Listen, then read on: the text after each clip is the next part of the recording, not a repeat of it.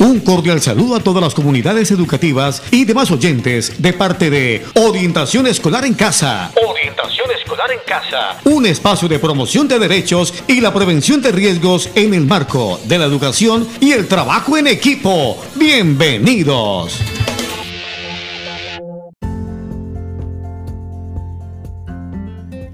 A continuación, contaremos con la presencia de la profesional Gloria Rivera.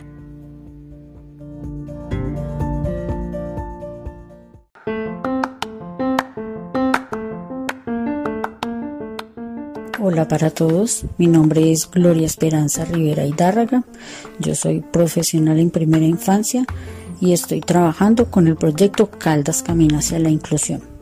En este espacio les estaré contando algunas historias y cuentos como pildoritas de reflexión.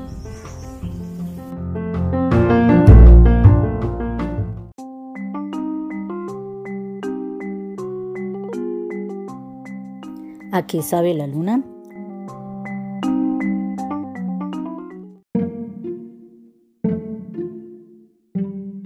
Hacía mucho tiempo que los animales deseaban averiguar a qué sabía la luna. ¿Sería dulce o salada? Pero a pesar de todos sus esfuerzos, ni siquiera el animal más grande podía alcanzarla. Un día la tortuga decidió subir a la montaña más alta para tocarla. Desde allí la luna se veía más cerca, pero era imposible tocarla, así que llamó al elefante. Si te subes a mi espalda, dijo la tortuga, tal vez lleguemos a la luna.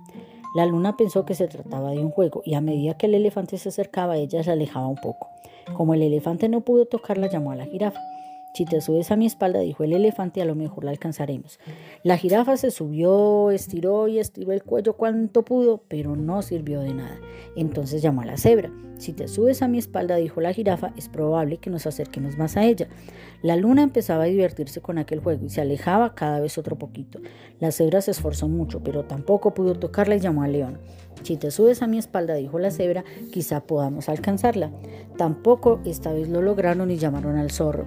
Verás cómo lo conseguimos. Si te subes a mi espalda, dijo el león. Ahora solo faltaba un poquito para tocar la luna, pero esta vez se desvanecía más y más. Y el zorro llamó al mono. Seguro que esta vez lo logramos. Anda, súbete a mi espalda. La luna vio al mono y retrocedió. El mono ya podía olerla, pero de tocarla ni hablar. Y llamaron al ratón. Súbete a mi espalda y tocaremos la luna, dijo el mono. La luna vio al ratón y pensó, seguro que un animal tan pequeño no podrá cogerme. Y como empezaba a aburrirse del juego, se quedó donde estaba. Entonces el ratón subió y de un mordisco un trozo de luna.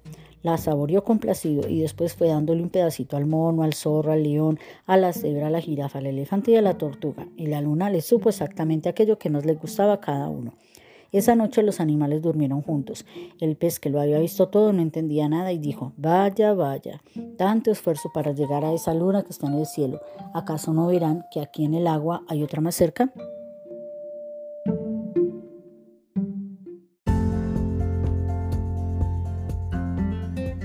Este mágico cuento nos habla de cooperación, solidaridad y sueños compartidos.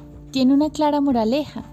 Unidos podemos conseguir los sueños más difíciles, incluso cumplir aquellos deseos que a primera vista parecen inalcanzables.